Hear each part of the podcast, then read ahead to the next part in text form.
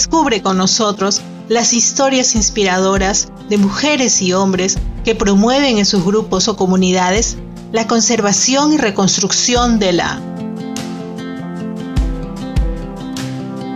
casa renovada. Musu Huasi. Henga Yaman Mitkamu.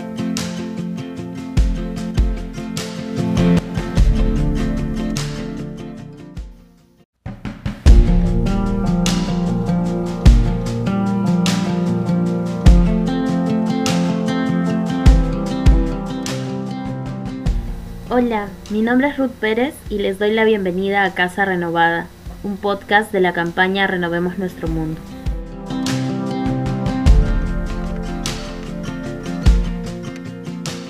Migración y territorio, dos palabras que guardan relación entre sí y que expresan el cambio que hace una persona o familia de una ciudad, de una región o de un país a otro, por diversos motivos ¿De qué forma ambos hechos pueden marcarnos desde niños? ¿Podemos enamorarnos realmente de la naturaleza hasta el punto que defina nuestra vocación de vida? La siguiente historia nos va a ayudar a responder estas preguntas.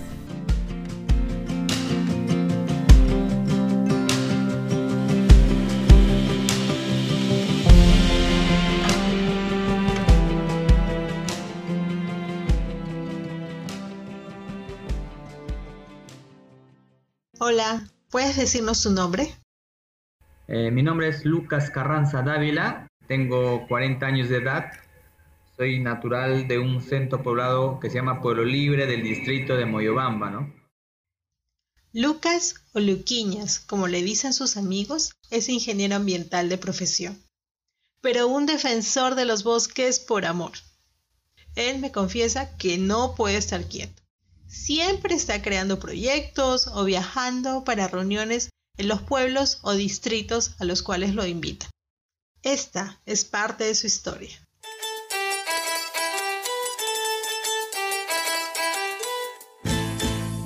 De Cajamarca a Amazonas y de Amazonas al distrito de Moyobamba.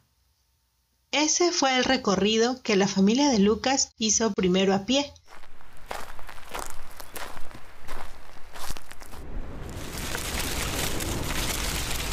y luego en bote, surcando el gran río Mayo y su afluente, el Huascayaco. Toda una travesía para ir en busca de la tierra prometida. Una tierra que sus padres y abuelos encontraron en la margen izquierda del Mayo, oculta entre renacos y aguajales. Pueblo Libre es un pueblo fundado por la familia Carranza en su mayoría todos evangélicos, y es de ahí que viene el nombre Pueblo Libre, ¿no? Entonces, eh, tiene una proyección urbana, una visión para recibir a muchos cristianos evangélicos de la parte norte, que en ese entonces, en la década de los 80, migraba hacia la selva buscando mejor oportunidad de vida. La familia de Lucas es pentecostal y esa es la razón del nombre del centro poblado que fundaron el 30 de noviembre de 1978. Dos años después llegaría Lucas, el primer hijo de los Carranza, nacido en tierras amazónicas. Cuando tenía cinco años, Lucas y su familia se mudaron a la ciudad de Moyobamba. Era tiempo de ir al colegio, mas no de olvidarse de Pueblo Libre. Mi padre eh, me llevaba todos los fines de semana o en las vacaciones básicamente. A mis abuelitos tenían su trapiche, en el lado del trapiche tenían un, bonito eh, puerto de una quebrada con unas postas para bañarnos y donde pescábamos. Y también eh, mi, mi papá, como al ser carpintero, traíamos madera, ¿no? Entonces veía el bosque muy, hermoso, en cada árbol había un sinnúmero de vidas, yo me iba enamorando de eso, ¿no?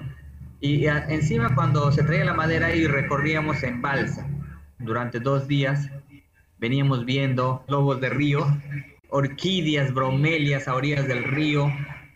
Mientras la balsa bajaba, uno se iba a la orilla a echarse en las playas de arenas blancas Y me di cuenta que en un punto la, selva estaba siendo devastada, ¿no? Quizás mi padre influenciaba un poco en ese tema porque sacaba la madera, pero yo me daba cuenta que sacar un árbol maderable no destruías todo el bosque, ¿no? Si no sacabas un árbol eh, de cada distancia, ¿no? No destruías el 100% del bosque. Pero la agricultura desordenada, sin respetar las franjas marginales de los ríos, las zonas húmedas, entonces destruía el 100%, bueno. Lucas recuerda que antes el clima era húmedo, sobre todo entre los meses de mayo y junio. Dice que si te levantabas muy temprano, podías ver una gran neblina blanca que se extendía desde el río Huascayacu hasta la ciudad de Moyobamba. Esa neblina son bosques de nubes, que al chocar con las montañas y la copa de los árboles descargan polvos de hada, o sea, gotas de agua sobre la vegetación y la tierra. Este cuadro que me pinta Lucas me lleva a preguntarle si la migración tiene gran culpa de la extinción de los árboles.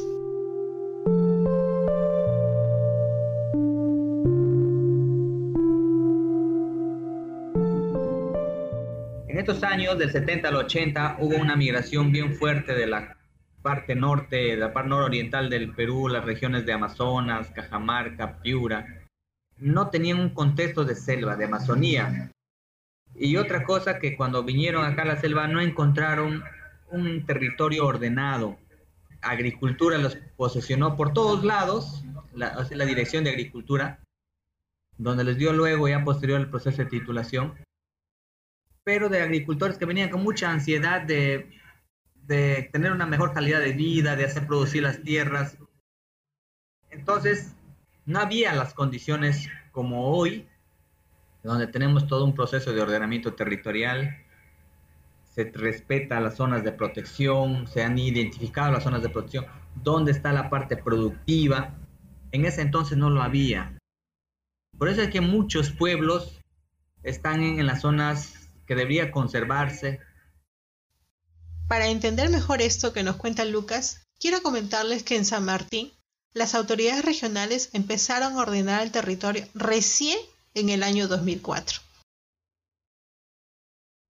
En otro momento de la conversación, Lucas reconoce que además del bosque, la música es otra de sus pasiones. Con sus primos y algunos amigos, formaron un grupo musical que era invitado a las iglesias de los pueblos y caseríos del Alto Mayo. En uno de esos viajes conoció a una hermosa dama.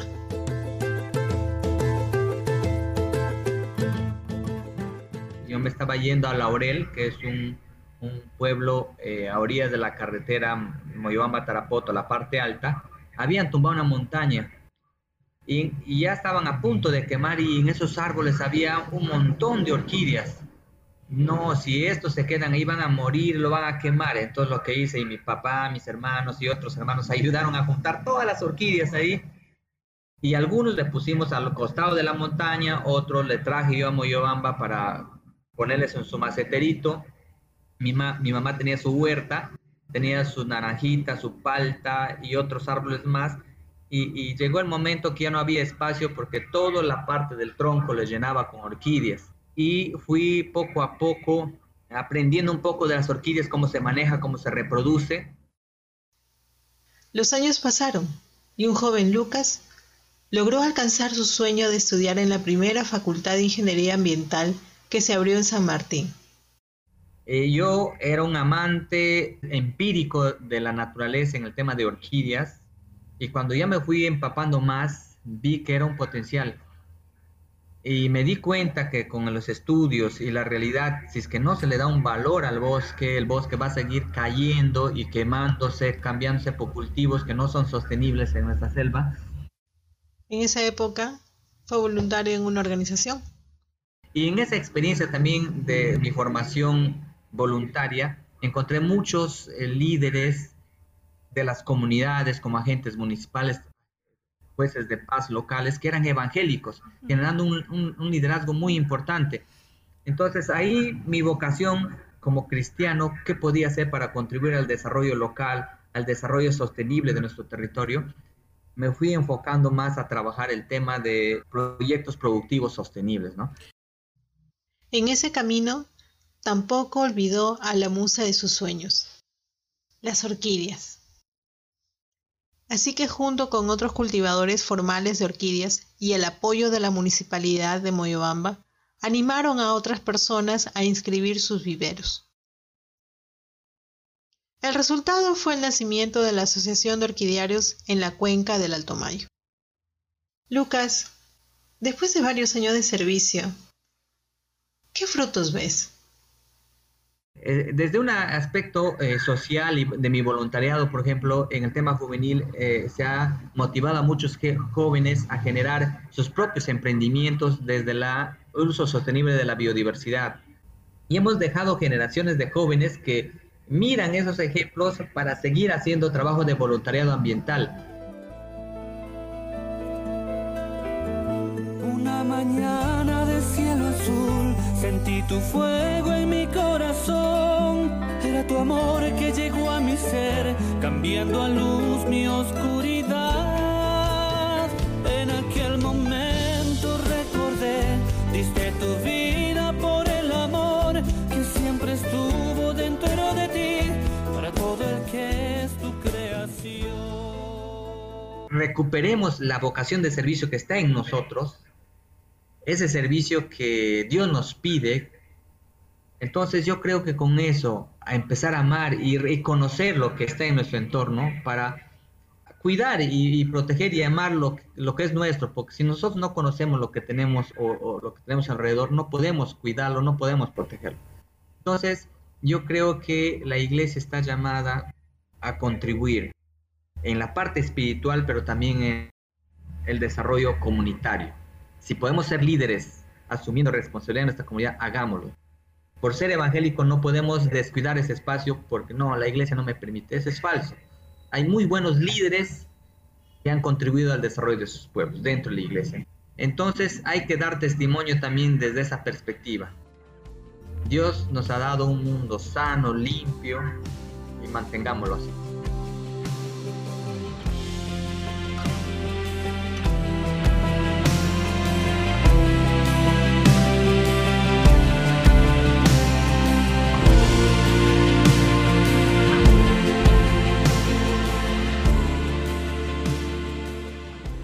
Esta fue la historia de Lucas, una historia inspiradora, ¿cierto? Nos ha enseñado que no importa la edad o condición económica para cuidar la naturaleza, de la cual también nosotros somos parte. Nuestra casa común necesita renovadores. ¿Por qué?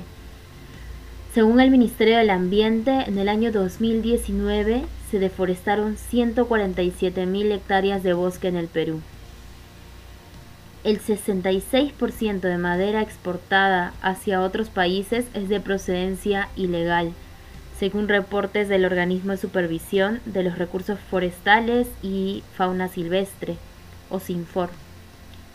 Más de 3.800 hectáreas de bosque en San Martín se talaron entre los meses de marzo a julio del 2020.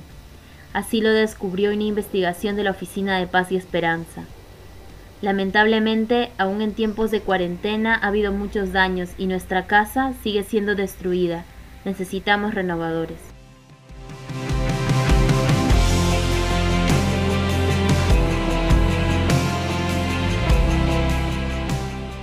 Antes de despedirme, quiero dejarles esta semilla de renovación, que se encuentra en el libro de Levíticos capítulo 25 versículo 23. La tierra no se venderá a perpetuidad, porque la tierra es mía y ustedes no son aquí más que forasteros y huéspedes.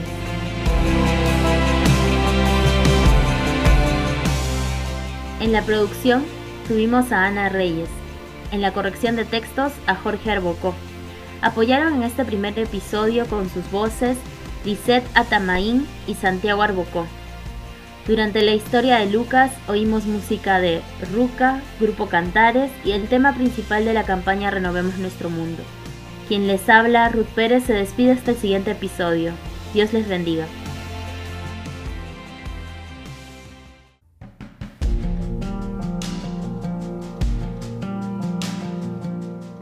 Casa renovada. Musus Guasi. Henga Yaman Mitkamu. Un podcast con historias e información para la conservación y reconstrucción de nuestra casa común. Este episodio se produjo con el apoyo de la campaña Renovemos nuestro mundo y la asociación Paz y Esperanza. Nos reencontramos en un mes.